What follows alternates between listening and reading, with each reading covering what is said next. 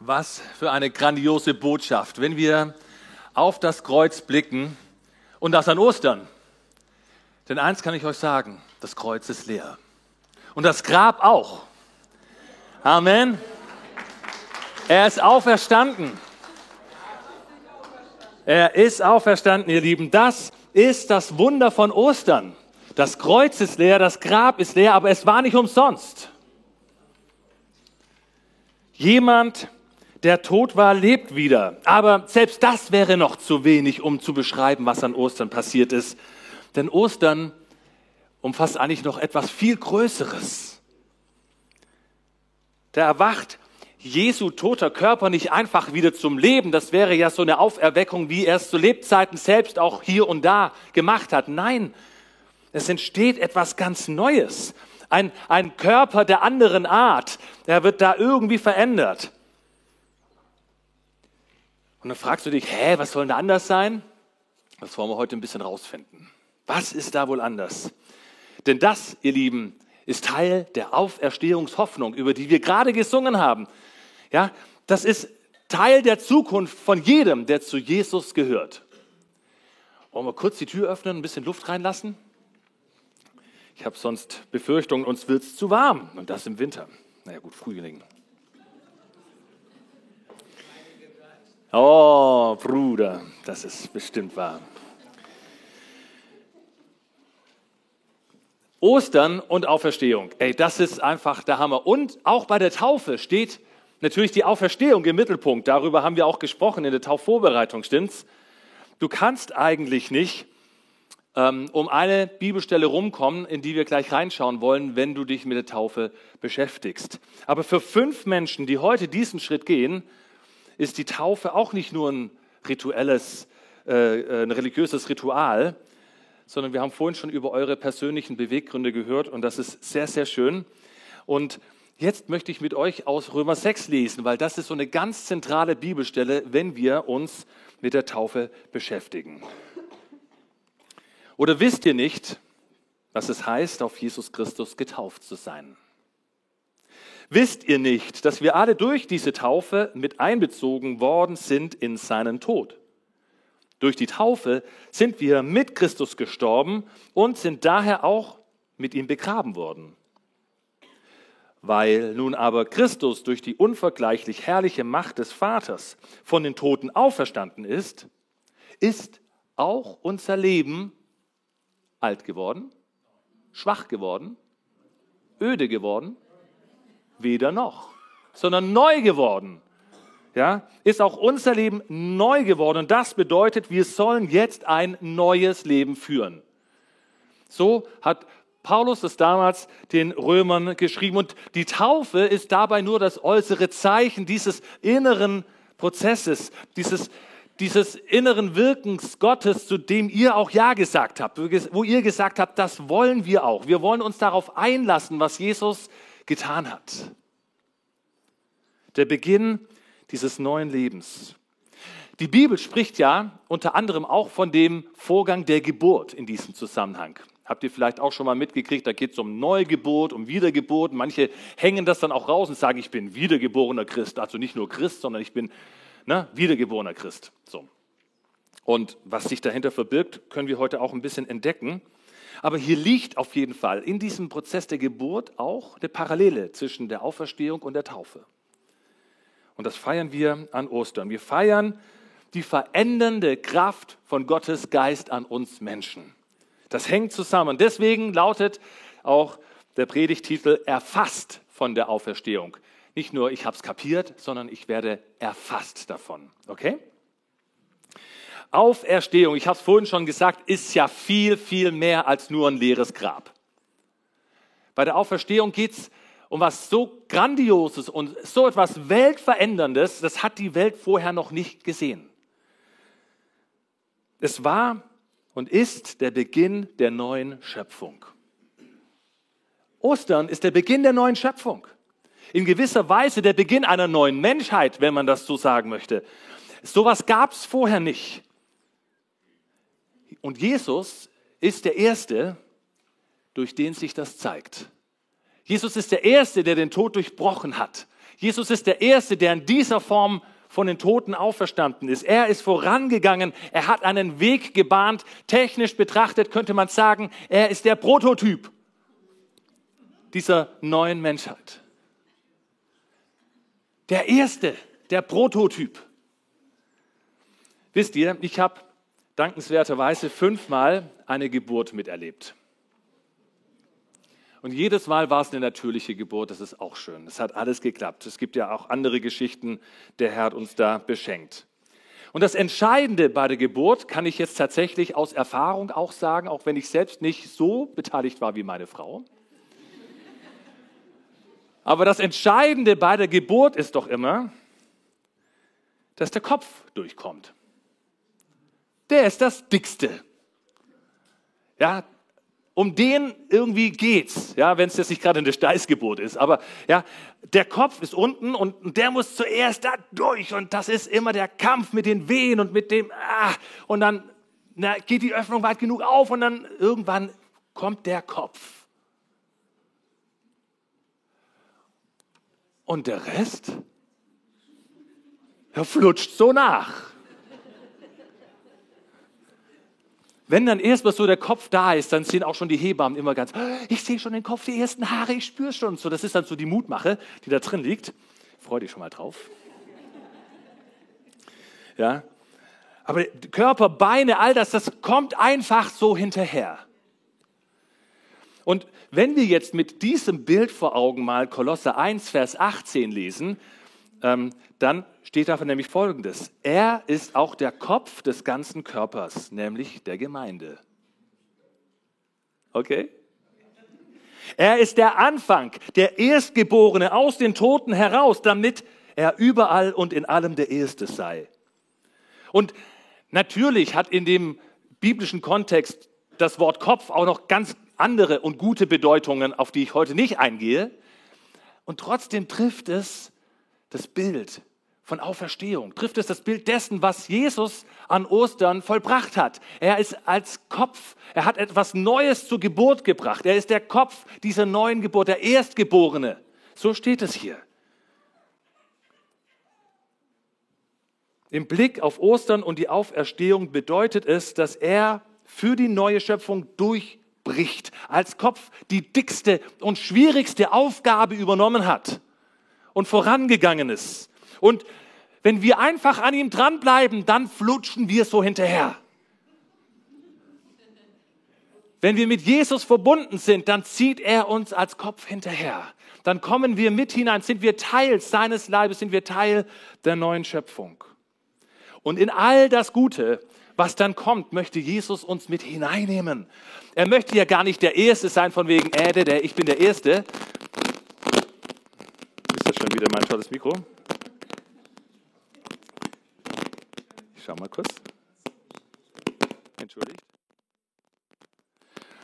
Sondern er möchte diese Errungenschaft mit uns teilen. Er möchte, dass wir Teil werden dieser neuen Schöpfung.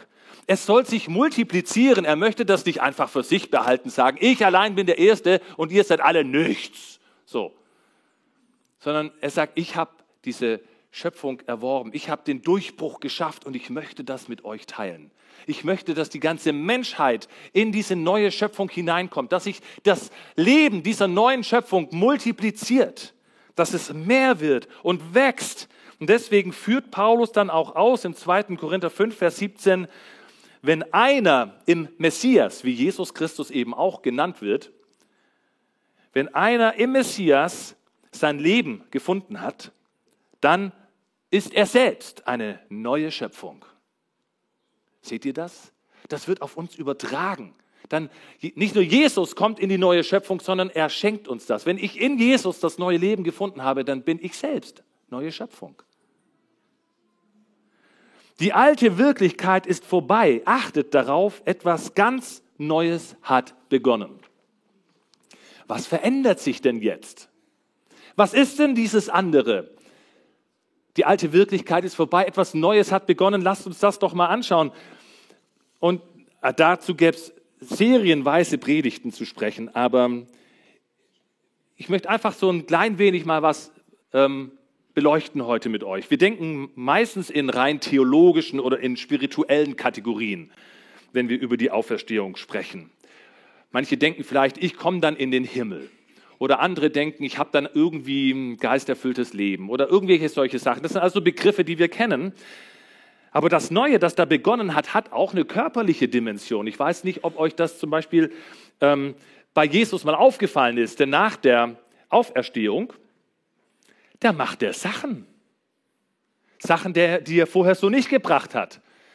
Also, ich denke zum Beispiel daran, dass die Jünger versammelt sind und dann macht es plopp und Jesus steht da. Und sie so, what?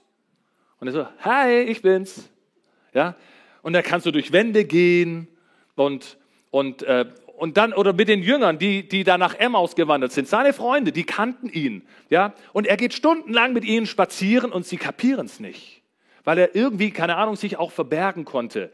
Und erst als sie das Brot brachen zu Hause, erst da gingen ihnen die Augen auf, sagen, das ist doch Jesus.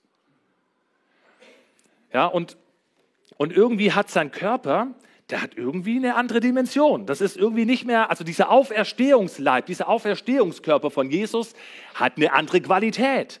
Ist eine neue Schöpfung, würde ich mal sagen.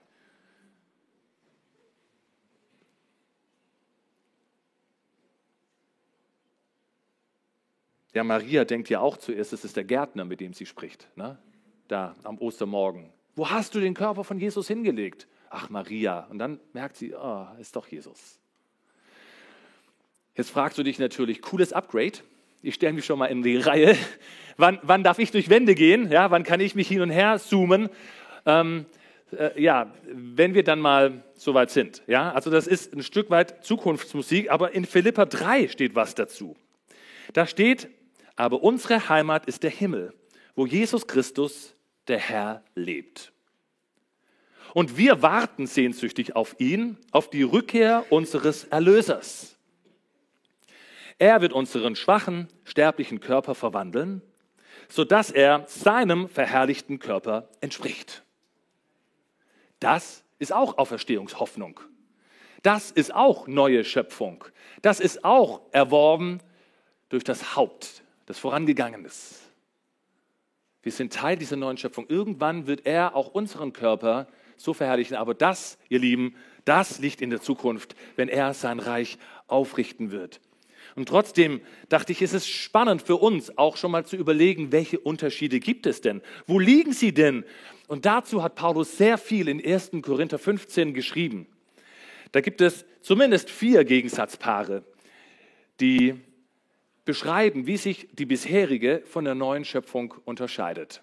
So, und jetzt kommt ein langer Text, grün, rot, alles markiert, leicht zu verstehen, hoffe ich. Ich gehe mit euch einfach mal durch. Okay? 1. Korinther 15. Ja, das mit dem Rot und dem Grün könnt ihr euch, naja, sieht man ein bisschen.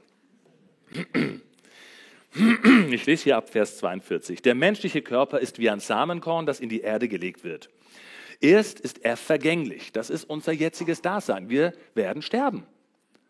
100 Prozent aller Menschen werden sterben. Das ist so ungefähr die Statistik. Na, so.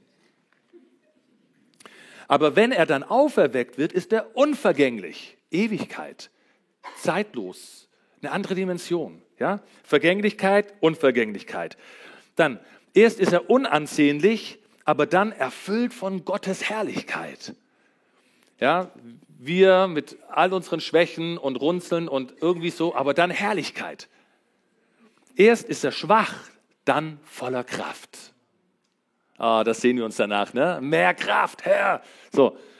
Ja, und dann Vers 44, was in die Erde gelegt wird, ist ein natürlicher Leib. Was auferweckt wird, ist ein geistlicher Leib. Genauso wie es einen irdischen Körper gibt, gibt es auch einen durch Gottes Geist erneuerten Körper. Der erste Adam, wir erinnern uns, 1. Mose, gibt es, ähm, Moment, war aus dem Staub der Erde gemacht. Der zweite Adam hat seinen Ursprung im Himmel. So wie der irdische Adam beschaffen war, sind alle beschaffen, die zur Erde gehören. Schaut euch um, das sind wir. Ja? So wie Adam beschaffen war, sind wir beschaffen. So, ähm, und so wie der himmlische Adam beschaffen ist, werden alle beschaffen sein, die zum Himmel gehören. Und genauso wie wir jetzt das Abbild des irdischen Adams sind, werden wir einmal das Abbild des himmlischen Adams sein. Alright? Das ist Gottes Plan. Wir werden Jesus immer ähnlicher gemacht.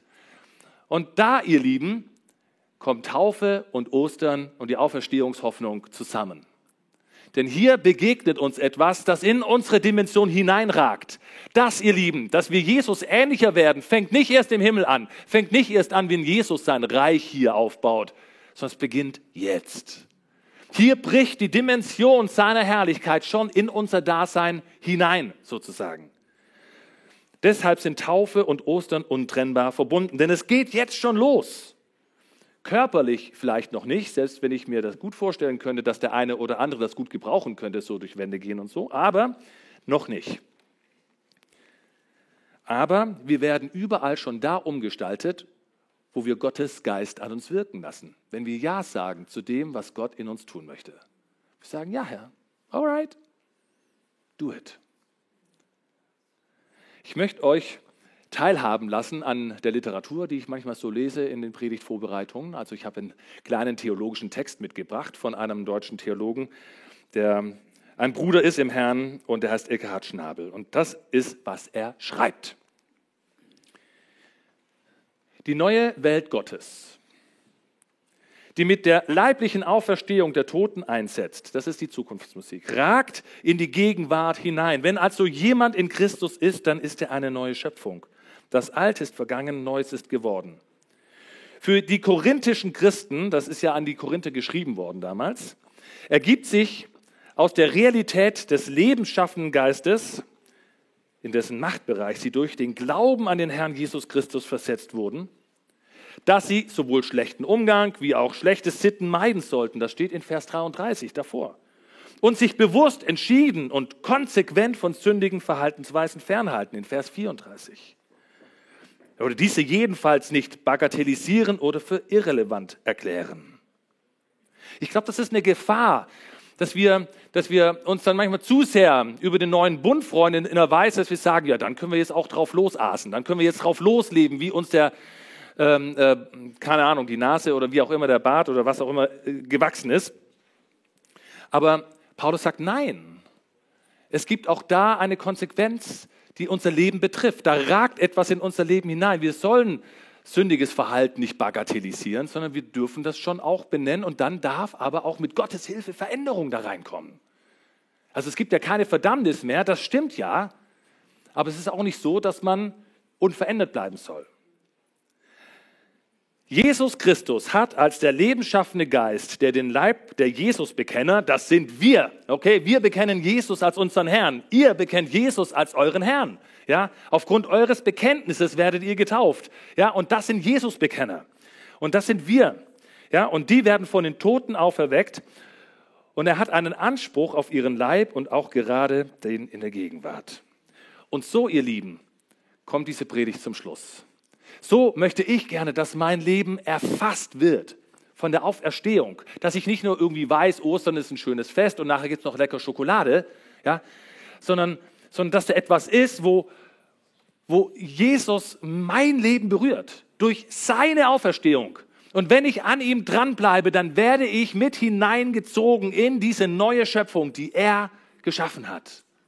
Und das ist die Hoffnung, mit der wir auch euch jetzt taufen. Und das ist unser Wunsch für euch, ja, dass das einfach auch euer Leben immer mehr durchdringt und erfasst. Amen.